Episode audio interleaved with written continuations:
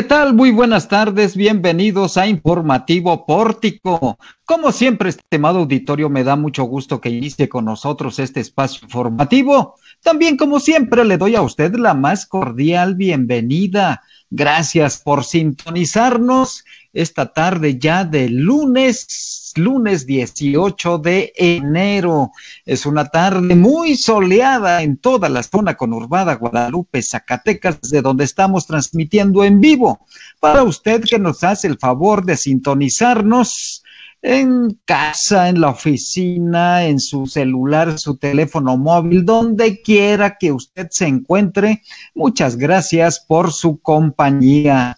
Vámonos a la información. Yo le sugiero que se quede aquí con nosotros porque tenemos la información más trascendente e importante que se ha generado en los últimos instantes en Zacatecas, México y el mundo. Y si no, escuche usted nada más qué titulares, qué historias tenemos este lunes en la voz de Jesús de Ávila. Jesús, buenas tardes.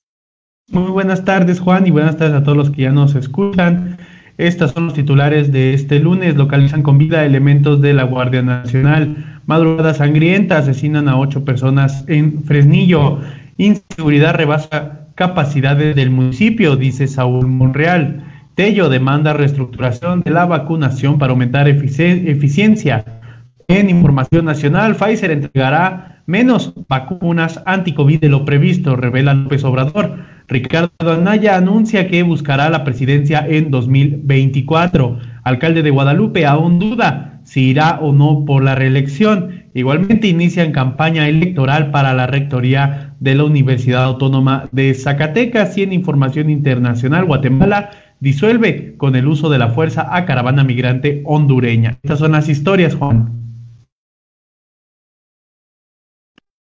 Interesante sin duda todo lo que está sucediendo, todo este entorno muy movido, muy movido este lunes la información en distintos temas, pero vámonos a empezar aquí por Zacatecas porque la habíamos dado a conocer hace unos días sobre el secuestro, el secuestro este fin de semana de dos elementos de la Guardia Nacional. En nuestras redes sociales y en nuestra plataforma digital le compartimos un video sobre justo el momento en que llegan por estos elementos de la Guardia Nacional en Jerez, en Jerez, Zacatecas. Landy Valle tiene los detalles porque afortunadamente ya regresaron a la corporación y están con vida. Landy, buenas tardes.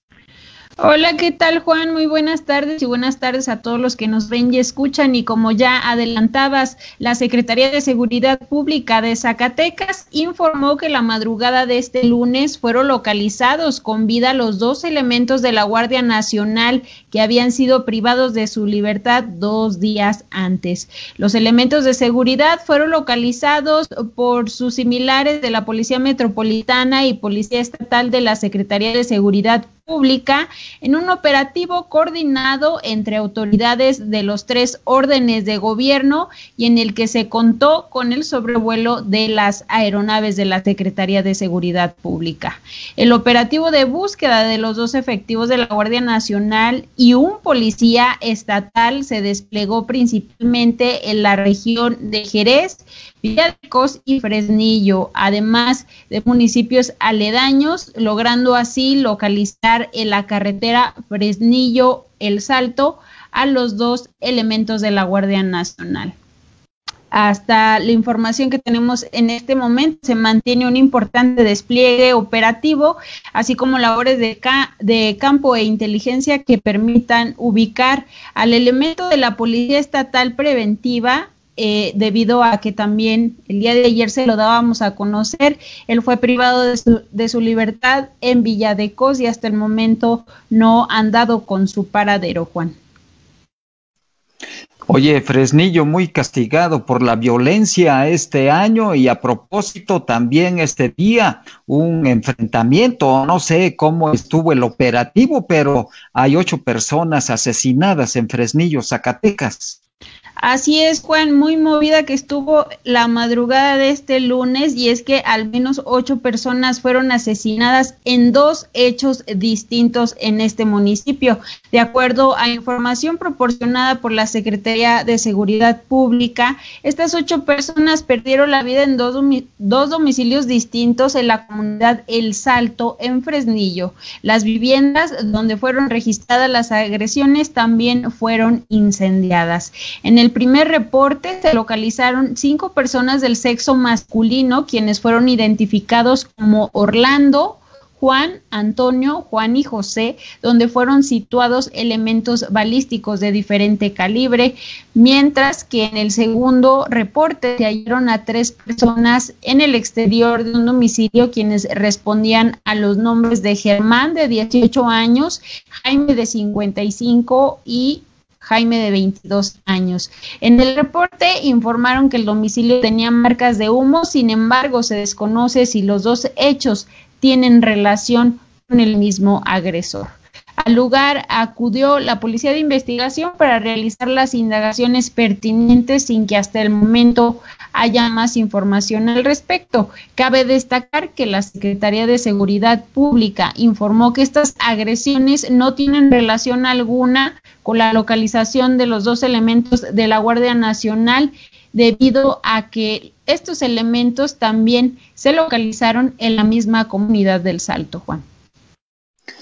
Oye, qué buen dato aportas y qué buena observación, Landy, porque es curiosa la coincidencia del hallazgo de estos dos elementos de la Guardia Nacional y la agresión que se genera. No sabemos, no tenemos más datos quiénes agreden a estas personas y tampoco nos han proporcionado más información al respecto. Así es, Juan, no tenemos de quién fue quien realizó este tipo de agresiones, tampoco sabemos quién eh, privó de la libertad a estos elementos, sin embargo, eh, tenemos el video en redes sociales donde pues eh, personas con armas largas descienden de vehículos y los cargan a la fuerza. Entonces, hay una fuerte presencia de la delincuencia organizada en el municipio de Fresnillo y claramente lo vimos en este video y en todos los hechos que se han registrado en los últimos meses. Al parecer, y esto es extraoficial, el hecho de el levantamiento que hicieron de la privación de la libertad de estos dos elementos de la Guardia Nacional se hizo en Jerez, en la salida hacia Tepetongo, y ubican más o menos el polígono donde se encuentra una oficina de la Guardia Nacional. Al parecer, ahí fueron levantados estos dos elementos y esta madrugada, pues ya diste la información muy completa de estos dos acontecimientos en domicilios distintos, en ellos totalmente diferentes, pero que tienen un denominador común y es el asesinato de ocho personas. Al parecer, asesinato generado por civiles. Al parecer, no tenemos más elementos probatorios. Gracias, Landy. Seguimos al pendiente de este tema. Gracias, Juan. Y a propósito de este tema, me gustaría agregar que pues ya hay algunas reacciones, sobre todo en el municipio de Fresnillo, ya que ante la violencia que se registró durante este fin de semana, eh, pues el alcalde Saúl Monreal declaró que no se tiene la capacidad dentro del municipio para combatir este tipo de hechos. Escuchemos lo que dijo.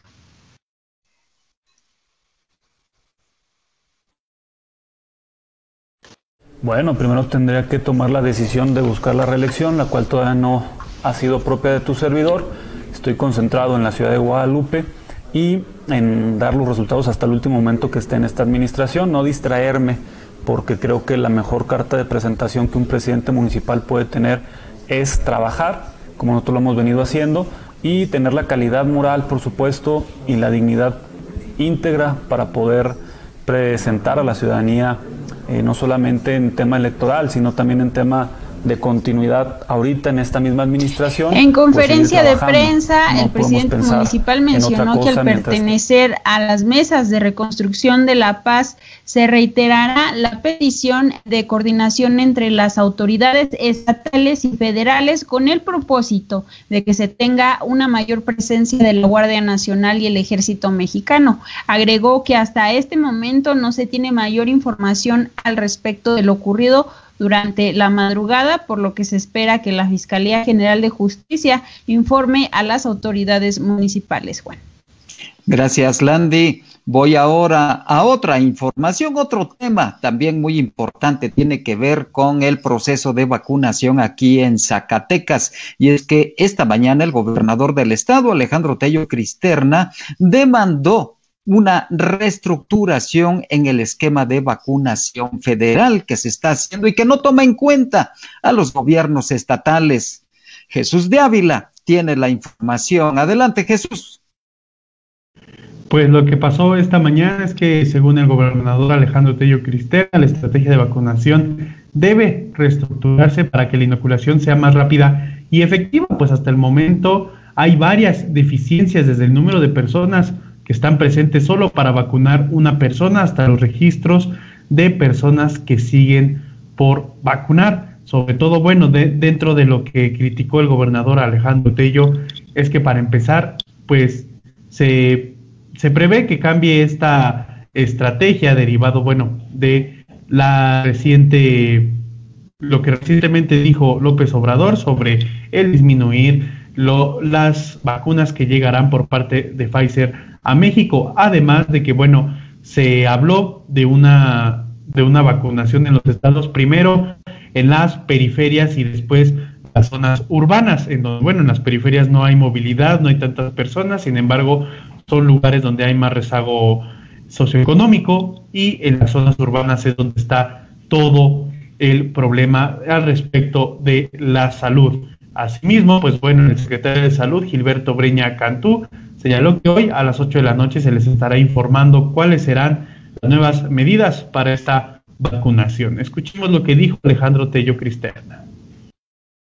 Tenemos nuestras jurisdicciones muy bien eh, identificadas, las personas que están a larga distancia, poblaciones muy pequeñas, que se llevarán muchos días el cubrirlas y que mientras el contagio y la mortandad aquí está presente, pero bueno, nosotros, y a mí me queda la tranquilidad de haberlo externado, digo, me queda la tranquilidad por lo menos de no ser omiso, de haberlo externado al secretario de Salud Nacional, a la secretaria de Gobernación, al doctor López Gatel, ojalá y de verdad se tome en consideración las visiones pues de quienes vivimos aquí, de quienes conocemos nuestra entidad y pues no, no se siga otro tipo de reflexiones o de visiones para la vacunación. Hasta el momento se han aplicado 7.287 vacunas de las 9.750 que llegaron en el primer lote, lo que es el 75.3% equivalente al 0.45% de la población zacatecana, que de seguir con este ritmo tomaría más de 600 días proteger a todos los ciudadanos, según las estimaciones del gobernador Alejandro Tello Cristerna. Y en este mismo sentido, pues el día de hoy, el presidente de la República, Andrés Manuel López Obrador, informó que la entrega de vacunas de Pfizer contra COVID-19 en el país, programada para el 19 de enero, se reducirá de 436 mil dosis a 196 mil dosis, las que estarían llegando en atención pues al llamado que hizo la Organización de las Naciones Unidas para compartir la distribución de las vacunas, instando a los países y fabricantes a distribuir las dosis de inyecciones contra COVID-19 de manera más justa. Y bueno, escuchemos lo que dijo el presidente Andrés Manuel López Obrador al respecto. Se tenía contemplado que para mañana eh, iban a llegar otras 400 mil dosis pero las quiere limitar a la mitad. Esto lo están haciendo en todo el mundo porque la ONU les está eh, demandando que entreguen este, vacunas para que la ONU pueda ofrecer vacunas a países que tienen más eh, dificultad. Destacó que el país tiene otras opciones que permitirán cumplir con el plan para que a finales de marzo estén vacunadas todos los adultos mayores de 60 años. México está por cerrar un acuerdo para la compra de la vacuna rusa Sputnik V o por la de la perdón, a que la COFEPRIS está por emitir una resolución sobre la fórmula, además de que se dispondrá de la vacuna china de Cancino y la de AstraZeneca, de la cual ya se envió el activo desde Argentina para que se envase en México. Eso es lo que es lo que la información que ha salido el día de hoy con respecto a la vacunación contra COVID-19, Juan. Oye, interesante este cálculo estimativo que realizas. Estaríamos hablando de prácticamente dos años para la aplicación de la vacuna en Zacatecas, Jesús. Además, además de eso, pues se supone que eh, con las dosis que habían llegado, con las dosis que llegaron hace una semana, son más de, de medio millón de dosis, cosa que pues el gobernador también dijo que no sirven de nada tenerlos en los refrigeradores, ya tuvieron que haberse aplicado, sin embargo, pues no se han aplicado todas las vacunas hasta el reporte de ayer del subsecretario Hugo López Gatell. Y seguimos también en la opacidad sobre este método y estos resultados en la aplicación de las vacunas en el, en el país y particularmente aquí en Zacatecas. Los estados, los gobiernos estatales han sido eh, dejados de lado y es el gobierno federal quien se está encargando de todo esto. En un escenario también electoral que vive el país y ahí no se entiende o lo podemos interpretar de otra forma por qué los siervos de la nación están participando en la vacunación. Si ni siquiera eh, tienen una noción de lo que es la aplicación de una vacuna, la gran mayoría de ellos. Gracias Jesús. Voy a otro tema porque en el tema nacional, hoy, hoy ha sido muy socorrida, muy citada esta declaración o este anuncio que hizo el ex candidato presidencial panista Ricardo Anaya Cortés, quien este día anunció una nueva etapa en su trayectoria en la que ha decidido, dice, recorrer el país con miras al 2024, de manera que declinó la invitación del PAN a figurar como candidato a diputado federal plurinominal porque quiere iniciar un trabajo de pues su trabajo político rumbo a la presidencia de la República en el 2024. Escuche usted lo que señaló al respecto en su red social. La elección de este año es muy importante, pero la presidencial de 2024, esa será crucial. Por eso quiero concentrarme desde ahora en el 2024. Quiero dedicarme de tiempo completo a volver a recorrer todo nuestro país, no a estar en una tribuna o en una oficina, sino en la calle, en la comunidad, con la gente. Y llegado el momento, si la vida y las circunstancias me lo permiten, volver a participar en la elección presidencial. Y es que estoy convencido de que otros seis años con un gobierno de Morena terminarían por destruir a México, afectando irremediablemente la vida de millones de personas. Y eso no lo debemos, eso no lo podemos permitir. Voy a trabajar con mucha pasión, pero sin ninguna obsesión, y con toda la disposición para hacer equipo con quienes tengan el mismo objetivo desde la oposición. Y regreso al tema local porque el presidente municipal de Guadalupe, Zacatecas, Julio César Chávez Padilla, está indeciso si es que se elige o no. Él está tomando sus tiempos, por supuesto. Jesús de Ávila tiene los detalles. Como lo mencionas, Juan, pues el presidente municipal de Guadalupe, Julio César Chávez Padilla, aún duda en si irá o no por la reelección al interior del ayuntamiento de este municipio, que por derecho político podría buscar otros tres años al frente de la administración gubernamental guadalupense. Esto lo dijo el día de hoy, donde aseguró que aún desconoce si realmente buscará o no. Él dice que quiere cerrar su administración hasta el último día, en donde también pues enarboló todo lo que ha hecho durante este periodo desde el 2018 en el que entró a ser alcalde de Guadalupe. Escuchemos, escuchemos lo que dijo Julio César Chávez Padilla.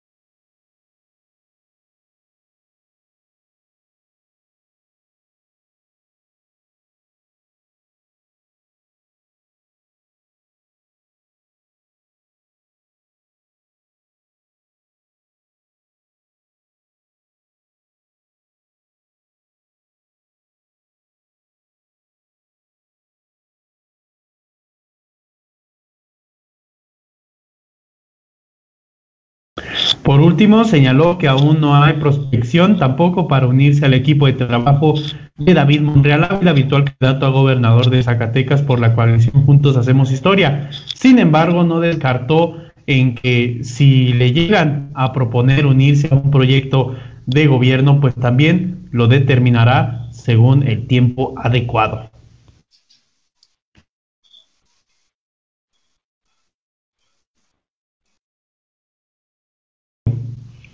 Gracias Jesús. Pues claro que es del equipo de David Monreal, Julio César, que no finja. Solamente está haciendo algo de tiempo para que se generen algunas decisiones. Gracias Jesús. Voy ahora con Landy Valle porque a propósito de elecciones en nuestra máxima casa de estudios, esto ya está en marcha. Landy, adelante ya va encaminada la, eh, la, campaña electoral para la Rectoría del Aguas y es que la planilla Vanguardia Universitaria dirigida por el doctor Rubén Ibarra Reyes y la planilla Cambio Universitaria al cargo de la doctora María Teresa Villegas Santillán iniciaron proselitismo este lunes para contender por la Rectoría en el periodo 2021-2025. En este contexto, Vanguardia Universitaria puso que las primeras gestiones deberán ser en el ámbito económico y académico. Escuchemos lo que dijo. La universidad obviamente deben ser fundamentalmente financieras. Pero ojo, no se puede pensar en la universidad solamente desde el punto de vista económico. Eso es algo que, tenemos, que debemos evitar. La mejor forma de hacer una gestión financiera exitosa es pensar desde lo académico y ver a la universidad desde lo académico. Así que las primeras gestiones tendrán que ir encaminadas hacia eh, profundizar en el reordenamiento financiero, en el reordenamiento administrativo interno y dos, fortalecer lo académico para que en la gestión de recursos sea el elemento prioritario, la moneda de cambio más importante que tenga la universidad. Rubén Ibarra Reyes destacó que esta campaña electoral se realiza con el doctor Ángel Román Gutiérrez en el cargo de la Secretaría General, Hans Irán Pacheco, secretario académico, Samantha Tiré Bernal Ayala como secretaria administrativa, entre otros docentes de la Universidad Autónoma de Zacatecas. Por su parte, María Teresa Villegas eh, al inicio de su campaña comentó se busca equidad permanente para toda la comunidad universitaria, así como condiciones laborales ideales para los docentes. Esto fue lo que dijo.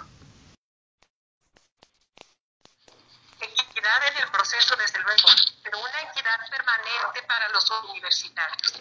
Los universitarios necesitamos ser tratados con dignidad, necesitamos respeto, necesitamos que las condiciones laborales que se nos proporcionan sean las ideales.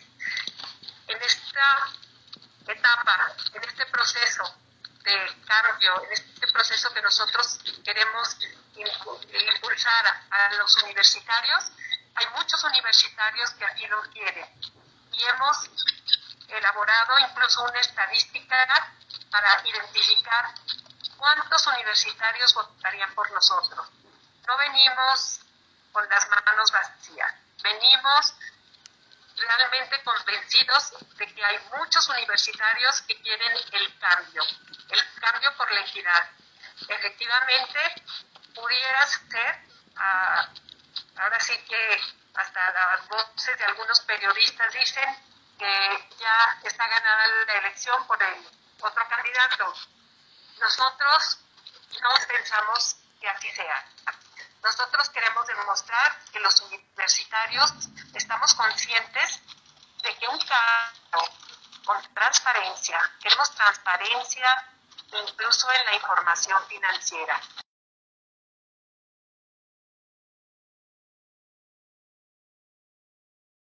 de su equipo en la Secretaría General al doctor Miguel Ángel Castillo Ortiz, en la Secretaría Académica al doctor Oscar Pérez Veina, también en la coordinación de docencia a Noemí González Ríos, entre otros universitarios. En un contexto atípico por la pandemia del COVID-19, este proceso electoral se llevará a cabo de manera virtual, por lo que los candidatos presentan sus propuestas a través de redes sociales desde este 18 de enero para concluirlas eh, 24 horas del primero de febrero según la convocatoria, Juan. En efecto, pues estaremos dándole seguimiento a todos los pormenores de este proceso de elección rectoral, administrativo y de las autoridades universitarias, un proceso muy amplio que se genera cada cuatro años de acuerdo a la reglamentación universitaria. Los rectores no son reelectos aquí, no está contemplado en la ley orgánica de la Universidad Autónoma de Zacatecas, así que estaremos muy, muy pendientes, Landy, dándole seguimiento a este proceso que tendrá su intensidad, por supuesto.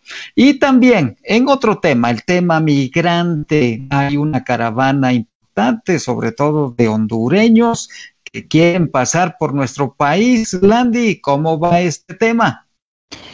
Así es, Juan. Bueno, pues informarles que las fuerzas de seguridad de Guatemala detuvieron y reprendieron violentamente este domingo a una caravana migrante compuesta por miles de hondureños que pretenden llegar a México y posteriormente a Estados Unidos en busca del sueño americano. Según constató la agencia de noticias EFE, los migrantes fueron atacados a palos y con bombas lacrimógenas por miembros del ejército de Guatemala cuando intentaron avanzar en una carretera al oeste del país donde permanecen varados desde la noche del sábado. Los hondureños forman parte de una caravana migrante conformada por más de 9 mil compatriotas según los cálculos oficiales que salió desde San Pedro Sula en distintas fases eh, los pasados días miércoles, jueves y viernes, Juan. Caramba, qué tema, qué tema tan delicado, tan espinoso y van a cambiar mucho, sobre todo la política migratoria con el cambio en la presidencia de los Estados Unidos. Gracias, Landy.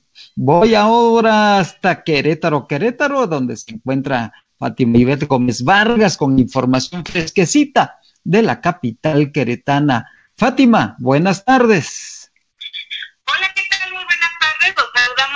Pórtico Querétaro el día de hoy con información bastante importante aquí en Querétaro y es que el gobierno del estado dice que el escenario C que habíamos manejado anteriormente anticipó el semáforo rojo, luego de que el pasado viernes la federación ubicó a Querétaro en este color dentro de su métrica de riesgo epidemiológico, la vocería del gobierno del estado especificó que el escenario C en el que nos encontramos desde el pasado 21 de diciembre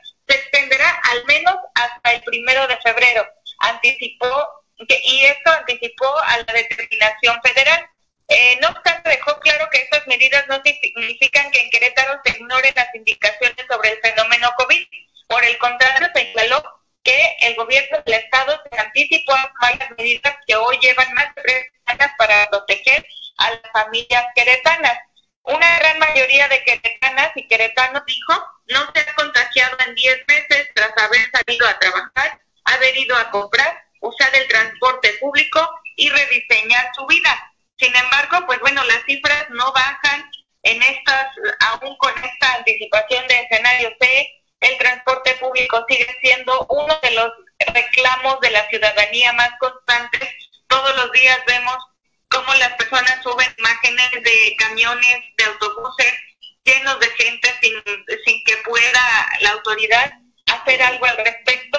Y pues así como lo anunció, vamos a estar con estas medidas hasta por lo menos el primero de febrero. Ya llevamos más de un mes Querétaro con esta situación de alza de contagios y no vemos para cuándo baje. Caramba, qué delicado, pues a tener mucho cuidado, Fátima, y, y sobre todo a cuidar las medidas sanitarias y si es posible no salir de casa y si es necesario hacerlo, usar cubrebocas y de ser posible alguna careta de refuerzo. Claro que sí, hay que extremar las precauciones y así como el, el semáforo en Querétaro está en rojo, también por cuestiones políticas que ya le iremos desglosando en la semana. Perfecto, estamos muy atentos. Fátima, buenas tardes. Claro que sí, buenas tardes. Hasta mañana. Hasta mañana es Fátima Ivette Gómez Vargas y con esta información, con este enlace telefónico, llegamos al final de nuestro informativo pórtico. Gracias por el favor de su atención y sobre todo, gracias por su compañía. Gracias también a quienes hacen posible que usted esté debidamente informado e informada Gracias a Landy Valle, a Jesús de Ávila, a Fátima Ibedo Vargas y en especial Araceli Martínez que nos ha apoyado este día en la transmisión de nuestro informativo. Soy Juan Gómez, como usted muy rico y sobre todo, cuídese mucho. Hasta mañana.